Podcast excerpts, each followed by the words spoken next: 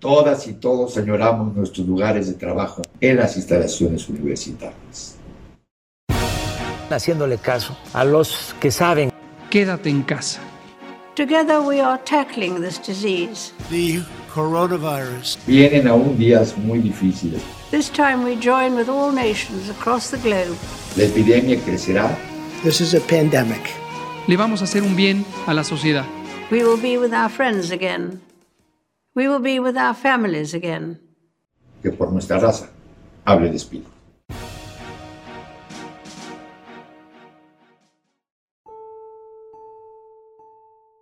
La escritora francesa Françoise Sagan decía que la felicidad consiste en gozar de buena salud, dormir sin miedo y despertarnos sin angustia. Con la pandemia mantener la salud es un reto y sobre dormir ese es otro tema. Para muchos un placer, para otros una pérdida de tiempo. Hay quien le cuesta mucho hacerlo y quien podría hacerlo todo el día. En esta nueva etapa de la humanidad todo ha cambiado, hasta eso. Hacerlo poco o mucho no necesariamente significa que lo hagamos bien y por eso platicamos con la maestra Laura Victoria Ortega Leonard ella es licenciada en Psicología, maestra en Neuropsicología Clínica por la Facultad de Psicología de la UNAM y estudiante del doctorado en Psicología en el área de especialidad de Neurociencias de la Conducta. Ha colaborado en protocolos de investigación en el Laboratorio del Sueño de la Facultad de Psicología de la UNAM, así como en el Instituto Nacional de Cancerología y en el Instituto Nacional de Neurología y Neurocirugía. Su línea de trabajo es en neuropsicología, sueño y neurociencias y hoy habla sobre las alteraciones del sueño en la pandemia. Sigan escuchando. Recuerden que gozar de buena salud, dormir sin miedo y despertar sin angustia es, según algunos, la llave de la felicidad. Muy probablemente escucharnos sea la solución a sus problemas.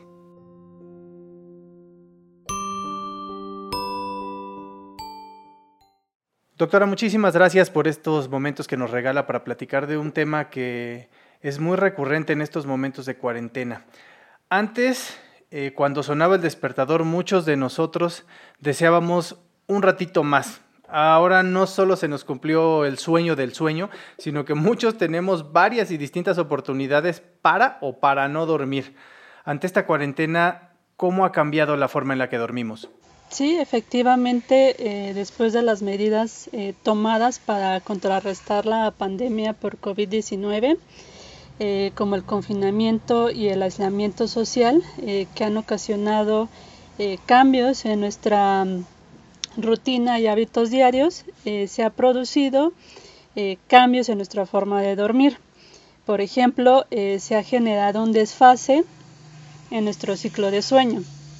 Es decir, nos estamos yendo a dormir más tarde, ya sea porque estamos realizando alguna actividad como trabajar, las actividades escolares, ver la televisión o estando en el celular y en consecuencia nos estamos despertando más tarde, lo que nos eh, lleva a reducir las horas productivas del día, tanto a nivel educativo o laboral, e incluso en el ámbito familiar y social, así como una menor eh, exposición a la luz solar, eh, lo cual nos ayuda a regular nuestro ciclo de sueño y vigilia o estar despiertos eh, ya que la luz del día envía un mensaje a nuestro cerebro eh, de que es hora de despertarse y por el contrario en la oscuridad se libera una hormona llamada melatonina que nos ayuda a conciliar el sueño. Eh, asimismo es común los reportes durante este periodo de insomnio o esta dificultad para conciliar el sueño, para mantenerlo durante la noche o quizás eh, que nos despertemos más temprano de lo deseado y ya no nos podamos volver a dormir. Y la somnolencia, que es esta tendencia a sentir mucho sueño y a quedarse dormido durante el día, incluso después de haber dormido bien durante la noche. Además, eh, se han eh, generado o exacerbado otros trastornos del sueño como caminar dormido o el sonambulismo, el rechinar los dientes e incluso las pesadillas, que con frecuencia el contenido de, estos malos sueños se relaciona con lo que sucede eh, durante nuestra, nuestra vida mientras estamos despiertos. Por lo que si experimentamos, eh, por ejemplo, miedo o preocupación o estamos incluso deprimidos, podemos presentar estos eh, sueños desagradables. Oiga, doctora, y también yo tengo una duda. Eh, ahorita que estamos en confinamiento y que muchos compartimos con nuestras parejas, con nuestra familia, ¿las características del sueño tienen que ver con el sexo? Es decir, ¿hay diferencia entre los hombres y las mujeres en este asunto? Eh, sí se han reportado algunas diferencias en los patrones de sueño entre hombres y mujeres. Eh, primeramente, resulta que nuestro reloj biológico para el sueño eh, que es este que nos dice cuándo es hora de dormir y de despertar y que más o menos conlleva un ciclo de 24 horas, eh, no coincide exactamente entre hombres y mujeres, ya que el reloj de las mujeres tiende a ser en promedio un poco más corto que el de los hombres. Eh, pues lo que hace es que sea más probable que nos despertemos antes y que esto pueda aumentar una susceptibilidad a trastornos del sueño como el insomnio por parte de las mujeres. Por otro lado, eh, los hombres son más eh, afectados por la falta de sueño, es decir, repercute más trasnocharse, por lo que su rendimiento durante el día también se verá afectado. Además, eh, los aspectos biológicos ocurridos en la mujer debido a las hormonas, como lo es el ciclo menstrual, pueden llegar a modificar su forma de dormir. Eh, por ejemplo, las mujeres reportan un sueño eh, menos reparador, así como insomnio o somnolencia diurna días antes o lo que se conoce como el periodo premenstrual y durante los primeros días después de la menstruación o cuando inicia el sangrado menstrual. Esto debido a estos cambios físicos ocurridos durante estas fases y de igual forma los cambios eh, físicos generados por este cese eh, del ciclo menstrual o menopausia también conllevan pues, problemas para dormir. Oiga doctora, y ahorita que pues estamos viviendo nuevas experiencias a razón del confinamiento, es difícil darnos cuenta cuando empezamos a adquirir malos hábitos y específicamente con lo que tiene que ver con el sueño. ¿Cómo podríamos darnos cuenta que estamos eh, teniendo malos hábitos? Ok, como eh, les hablaba anteriormente, una forma, eh, el sueño forma eh, parte de un ciclo con la vigilia o el estar despiertos. Entonces, si estamos durmiendo mal, se verá reflejado cuando estemos despiertos y viceversa. En, en, tal caso se manifestará como somnolencia diurna, podemos sentir fatiga, falta de atención, eh, disminuye nuestros tiempos de reacción, es decir, respondemos de forma más lenta. Eh, también pues, puede haber una afectación en el rendimiento o absentismo escolar o laboral. Eh, incluso uno de los ejemplos más impactantes es que se han reportado un aumento en accidentes por no dormir bien, como es el caso de las personas que se han quedado dormidas mientras manejan. Eh, por lo tanto, pues el no tener unos adecuados hábitos de sueño o el dormir mal, pues tienen consecuencias negativas en nuestra vida diaria, tanto a nivel físico, psicológico e incluso social. ¿Y qué es dormir bien? ¿Cuántas horas debemos dormir? Ok, em, esto dependerá de acuerdo a nuestra etapa de desarrollo. Sin embargo, sí existen algunos estándares. Eh, por ejemplo, en los recién nacidos pues sabemos que pasan gran parte del tiempo dormidos, casi en promedio hasta unas 18 horas al día. Eh, después, más o menos al año, y conforme va creciendo va disminuyendo estas horas. Por ejemplo, al año disminuye a 15 horas en promedio. En los niños en edad escolar, es decir, más o menos entre los 3 y 5 años, es de 10 a 13 horas. Eh, en niños de 6 a 11 años, eh, en aquellos que están en edad escolar, lo recomendable es dormir entre 9 y 11 horas en promedio, eh, mientras que los adolescentes tienen un promedio entre 8 y 10 horas, en adultos entre 7 y 9, y finalmente en los adultos mayores está alrededor de 7 y 8 horas en promedio. Sí, es importante para saber también eh, cuál es el lapso que, que como mínimo tenemos que descansar. Ahora, eh, con esto el confinamiento, tenemos, la lista de nuevos hábitos es larga y seguramente eso altera en nuestras emociones. ¿Cómo es que el sueño las altera? Bueno, yo creo que todos, que a todos nos ha pasado que ante un momento de estrés o de afectación emocional, nos cuesta trabajo conciliar el sueño o dormir bien. Y este periodo pues no es la excepción. Y a su vez, el no dormir bien nos puede provocar afectaciones en nuestro estado de ánimo durante el día. Eh, nos podemos poner tristes o irritables entonces, si esto eh, pasa frecuentemente, puede llegar a generar un impacto importante en nuestra salud mental. Incluso podría llegar a generar este, depresión y ansiedad.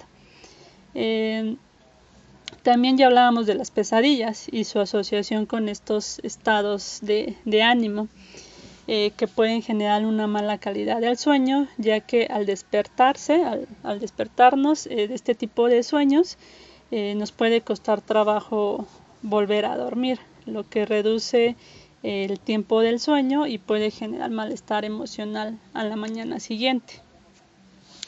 Eh, por lo cual, eh, ante este tipo de afectaciones para dormir y en el estado de ánimo, lo importante es buscar apoyo y tratamiento con un especialista. Y bueno, ahorita cobra mucho sentido cuando escuchamos de las consecuencias de no descansar, que, que, de niños nos dijeran que tenemos que dormir bien, que son ocho horas mínimo, que no hay que desvelarse. Y para reiterar la razón que tenían todas las personas que nos dijeron eso en algún momento, en voz de un especialista como usted, ¿cuáles son los beneficios que, que tenemos para, para descansar, para dormir bien?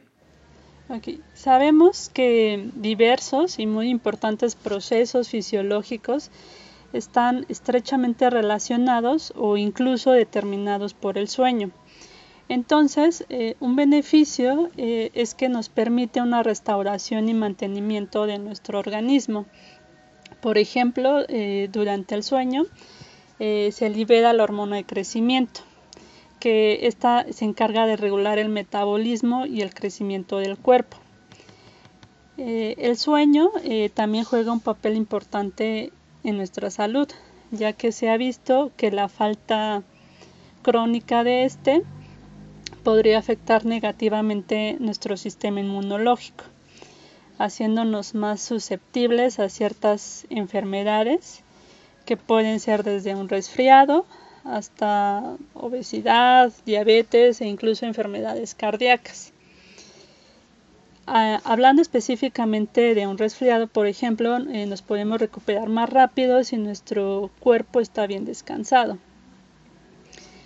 Eh, también se ha relacionado con nuestra maduración cerebral, eh, lo que explicaría lo que estábamos hablando hace un momento, de por qué en las primeras etapas de nuestro desarrollo dormimos más. Además, otro beneficio es que tiene un papel importante en nuestra memoria ya que mientras dormimos se fortalece lo aprendido cuando estamos despiertos, eh, por lo que, no sé, aquellas personas que se desvelan para estudiar, seguramente pues les será contraproducente. Y eventualmente regresaremos a lo que ahorita todo el mundo llama la nueva normalidad. Y seguro que varios tendrán o tendremos problemas para readaptarnos en cuestiones del sueño. ¿Cómo es que este proceso va a suceder? Sí, efectivamente, eh, ya comentábamos que ante la llegada del confinamiento por esta pandemia, eh, se generan cambios en nuestros hábitos y en nuestras rutinas, que ahora volverán a cambiar eh, cuando retomemos estas, estas actividades o tengamos que hacer nuevas rutinas. ¿Y qué es lo que implica? Pues un nuevo reajuste, ¿no? tanto a nivel fisiológico, eh, psicoemocional y social. Entonces, eh, tenemos que empezar los preparativos para este regreso.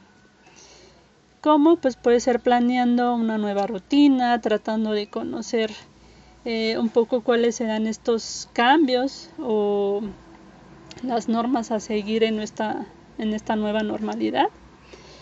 Y también tratando de anticipar algunos posibles inconvenientes que puedan llegar a surgir. Además de comenzar a hacer un nuevo, un cambio gradual para los horarios eh, regulares, tanto de acostarse como de despertarse, antes de iniciar con estas nuevas actividades. Para estas alturas del confinamiento, muchos eh, estamos asintiendo con la cabeza eh, a cada punto que toca sobre estos asuntos de los desórdenes del sueño.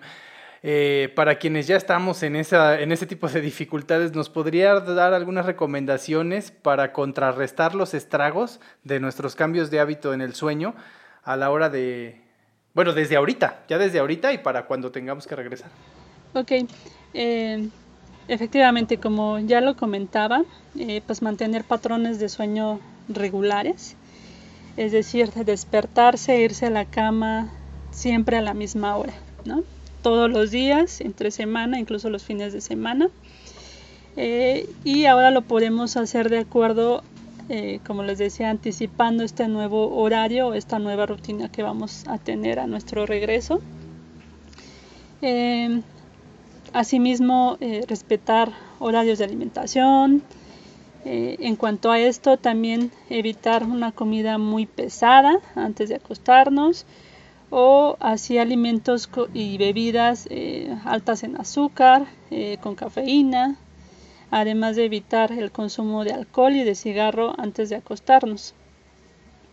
También hacer eh, algún tipo de actividad física o ejercicio regularmente, pero al menos unas dos o tres horas antes de, irnos a acostar. Em, asegurarnos, por ejemplo, de tener un ambiente óptimo para dormir en nuestra habitación, eh, es decir, eh, tener una temperatura adecuada, eh, una iluminación adecuada, que esté oscuro, silencioso, incluso una cama cómoda. Em, también una vez que nos acostamos a dormir, evitar prender la televisión, estar trabajando en la computadora o incluso restringir también el uso del celular. Eh, más o menos de una a dos horas antes de, acostarnos, ya que, eh, pues como lo comentábamos, la luz este, que, emite, que emite esta tecnología, pues no permite que se produzca la, la melatonina, que es la necesaria para empezar a dormir. Eh, asimismo, limitar la exposición a noticias que, que nos pudiesen alterar durante este periodo o incluso estar viendo constantemente el reloj cuando no podemos, este, cuando no podemos dormir. Eh, finalmente, si no es posible conciliar el sueño, especialmente porque tenemos alguna preocupación, eh, no quedarnos en la cama dando vueltas, eh, levantarnos, hacer alguna actividad, bueno, sobre todo una actividad pues no muy estimulante, no sé, puede ser una lectura ligera y volver a la cama eh, nuevamente cuando una vez que se sienta sueño. Y bueno, en general esas serían algunas, algunas de las recomendaciones. Doctora, hay un mensaje como conclusión de todo este tema del sueño. Bueno, pues, eh, pues como sabemos, en general pasamos una gran parte de nuestra vida durmiendo, casi una tercera parte de esta y pues ya vimos la importancia del sueño en todas nuestras facetas. Entonces pues considero que es importante poner atención y procurar dormir bien para tener una mejor calidad de vida. Le agradecemos muchísimo, seguramente muchos vamos a incrementar, bueno, menos un poquito, nuestra calidad de vida en estos momentos tan necesarios y saber que, que dormir no es una pérdida de tiempo, sino una inversión en nuestro descanso y en nuestra salud. Exactamente. Muchísimas, muchísimas gracias, doctora. No, gracias a ustedes.